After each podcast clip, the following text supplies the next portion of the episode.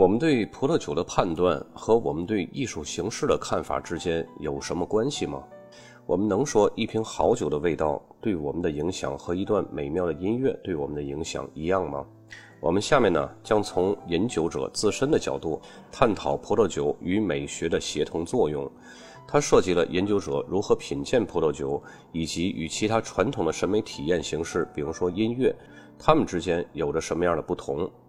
然而，如今把葡萄酒消费作为一个审美过程的观点呢，尚未在任何达成一致的理论框架内形成。我们在这里呢，试着通过分析葡萄酒消费是否可以被视为一种审美体验来弥补这一缺陷。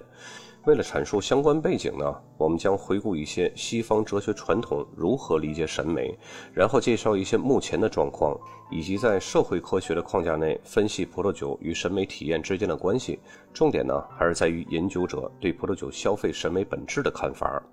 那么，葡萄酒消费能够成为一种审美体验吗？有一个长期的哲学传统认为，食物和饮料的消费呢，不受审美评价的影响。在这儿呢，咱们为了使大家听得更直接、更明确，我们这里的食物饮料呢，专指葡萄酒。持传统观点的人认为呢，葡萄酒不能提供审美体验的观点，理由主要有三个方面。首先，传统哲学家们已经将视觉、听觉这种高级感官和嗅觉、触觉、味觉区分开来了。他们认为前两者是可以去思考的，而后面三种低级感觉呢，主要是用于实践或者说是实用用途。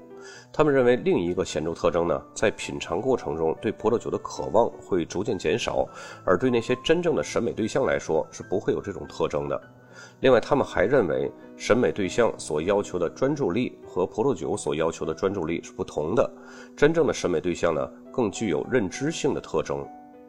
当然，反对传统观点的人呢，也进行了反驳。他们指出。低级感官和高级感官之间的确存在差异，但是高级感官很难描述，因为这种感官描述不具象。同时，他们还指出，关于对审美对象的消费观点的争论，同样是无关紧要的，因为我们所有的消费产物，并不一定非要吃掉它或者喝掉它才会消失。本身图片或者是音乐也是消费产物，而且呢，音乐听到一定次数也是会消失的。图片或者是绘画，时间久了也会掉色，也就等同于逐渐减少，甚至是消失。最后呢，他们还指出，高低两种类型的感官呢，都具有实用性和基础性的要素，都能够维持审美的兴趣，为审美对象的认知评估提供基础。除此之外呢，还有第三种观点，他们对葡萄酒可以成为审美对象这一概念呢，持有另外一种否定的观点，认为生理上的味觉不仅是主观的，而且是相对的，它取决于品尝者的自身特质因素。然而，真正的审美对象对他们的欣赏者没有生理上的差异影响。那么，作为这种否定观点的反驳回应呢，是他们认为不同的欣赏者对音乐和绘画的特定旋律、线条以及颜色的反应。也可能是特殊的，并且呢，也具有相对性和差异性。直到最近，有一些少数传统派哲学家呢，开始认为食物和饮料也能够提供审美体验，因为它们也能够提供给人们认知刺激所必须的复杂感觉。审美体验不应该将味觉和嗅觉的感官愉悦与欣赏高级艺术的认知愉悦二者区分为非此即彼。我们在审美对象中能够指出气味的成分，可能比视觉反应的形状、颜色等任何一个方面都要复杂的多。因此呢，虽然大多数的审美传统派可能在未来很长时间内还是把葡萄酒排除在审美之外，但是呢，这个传统并不是一个普遍被接受的传统了。那么，为了探索葡萄酒是否能够刺激审美体验，我们呢尝试将这种体验的一些核心要素具体化。在十八世纪初，美学的核心是美的概念。大多数美学思想家呢，仍然认为美、崇高或者是动人的事物是审美体验的核心。然而，美不应该仅仅是视觉吸引力的产物，它还必须从广义上加以解释。传统美学思想认为，音乐、诗歌还有小说和戏剧都是潜在的美的产物。将美确立为美学的核心概念之后，美学思想的下一个发展阶段呢，就是确定如何欣赏美。这个争论集中在两个问题上：首先一个就是如何验证审美判断，以及个人如何做出这些判断。因此呢，在前一个问题上，早期的哲学理论家试图确定味觉的判断是如何被证明是合理的。但是在著名哲学家康德之后，争论的焦点呢，从这两个问题转移到了另外一个假设，也就是任何的反应都仅仅是个人的，不能客观证明。然而呢，后来的美学思想家重新探讨了如何评估审美对象的问题，也就回到了审美欣赏是客观的还是主观的争论当中了。除了考虑审美判断的有效性之外，美学哲学家呢还关注了个体审美反应的本质以及审美体验的准确程度如何。有一些人认为啊，经验是完全在认知范围之内的，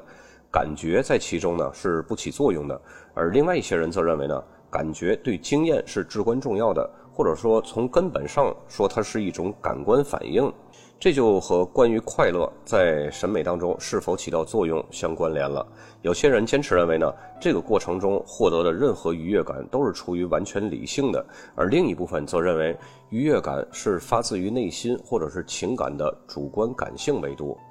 那么在这里呢，美学的争论就集中到三个问题之上了。首先是审美反应的性质，这其中呢包括审美体验中的愉悦感。主要是通过认知还是情感或者是感官？第二呢是审美对象的作用，这其中包括美的要素和审美对象的特征是什么？第三个问题呢就是如何建立审美判断？具体来说呢就是客观判断还是主观判断？那么对于审美体验考察所涉及的三个方面的问题呢，审美反应的性质、定义审美对象的特征以及用于建立审美判断的标准。消费者对于葡萄酒审美本质的看法呢？我们将在以下各个方面进行分析。然而，在没解决一个问题之前呢，重点是要注意到消费者对于葡萄酒的美学性质是否具有不同的观点。绝大多数消费者认为啊，葡萄酒消费和纯的艺术形式是有一些相似之处的，也有少数的消费者呢不确定。要么是因为他们没有掌握所涉及的概念，要么呢，就是因为他们无法得出最终的结论。经过调查采样呢，我们列举两个比较有代表性的采样。前一个消费者呢是表明葡萄酒和艺术品之间是有相似性的。这个消费者呢，咱们暂且就叫张二杆儿。他认为啊，从根本上说，你可以把音乐、文学、艺术和葡萄酒完全可以联系起来的。没有他们，生活就没有了意义。但是如果你对他们没有任何的表达能力，那么这些东西呢，也就是不存在的。那么相反，另一个消费者呢，则认为葡萄酒和艺术品是没有任何相似性的。那么咱们暂且叫这个消费者叫狗剩吧。他认为呢，葡萄酒并没有传达任何信息，或者是任何深刻有意义的东西。一个好的艺术品呢，经常会被人们作为焦点来交流和评论，可以各自表达对它的看法；而葡萄酒呢，却起不到一种交流评论的作用。你要么喜欢，要么不喜欢，其他都不重要。显然啊，狗剩比大多数消费者更全面地阐述了他的观点。除了缺少要表达的信息之外，他还阐述了葡萄酒对他来说只是起到了社交功能，促进了人和人之间的互动，而不是被人们花时间来仔细交流评论的焦点。那么，大多数认为对葡萄酒和艺术品的反应具有相似过程的消费者来说呢，主要有三个关键原因，其中最主要的呢是审美过程带来的愉悦。同样重要的因素呢，是个人审美体验的标准，尤其是所采用的评价方法的相似性。这其中呢，包括认知过程，在培养评价能力中学习和知识的重要性，以及其他所需要的关注点。第三个关键相似性呢，是围绕葡萄酒和艺术品，还有个人品味的相关性。接下来呢，我们将更详细的逐一讨论这三个关键的因素。饮酒者对葡萄酒和音乐，或者是其他任何的审美对象，对他们的体验呢，相互之间的主要相似之处，在于葡萄酒消费和艺术品消费之间的体验相似性。这其中呢，最关键的就是快乐作为一种体验反馈，被视为两者之间共同的联系。就像如果你喜欢听这首音乐，你不必知道这首音乐的创作背景、来龙去脉，那些和你都没有关系，你只要喜欢听就可以了。在大多数时间里呢，这种体验似乎只是一种普遍的快乐感。然而呢，有时它会变得更有深度，是一种深刻的体验。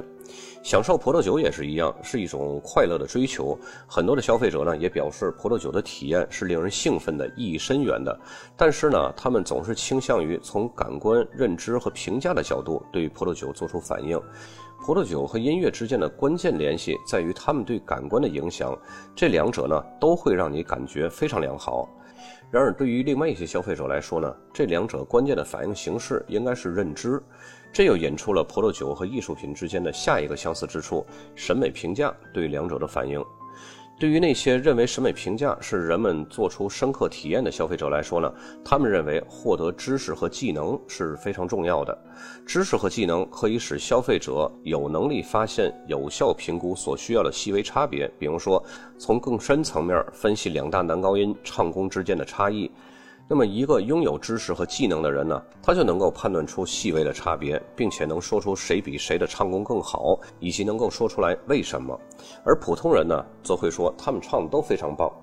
在这两种情况下呢，显然有知识和技能的人能够在更深层次的体验当中呢，对事物做出更具体、更深刻的审美评价，因为他知道音乐是如何演变的，并且呢，背后想要表达的是什么。一旦一个人了解这些，他就可以客观的去欣赏音乐，即使这段音乐不符合他的喜好，但是呢，也不影响他对这段音乐的欣赏和客观评价。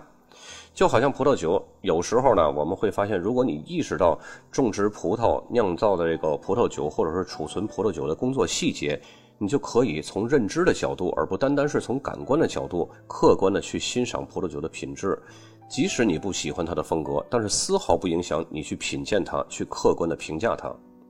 大多数消费者认为葡萄酒和艺术品的消费过程呢有相似之处，而且呢，有些人甚至认为葡萄酒作为一种产物和其他审美产物之间存在着直接的联系。这种观点呢，通常认为葡萄酒本身就是一件艺术品。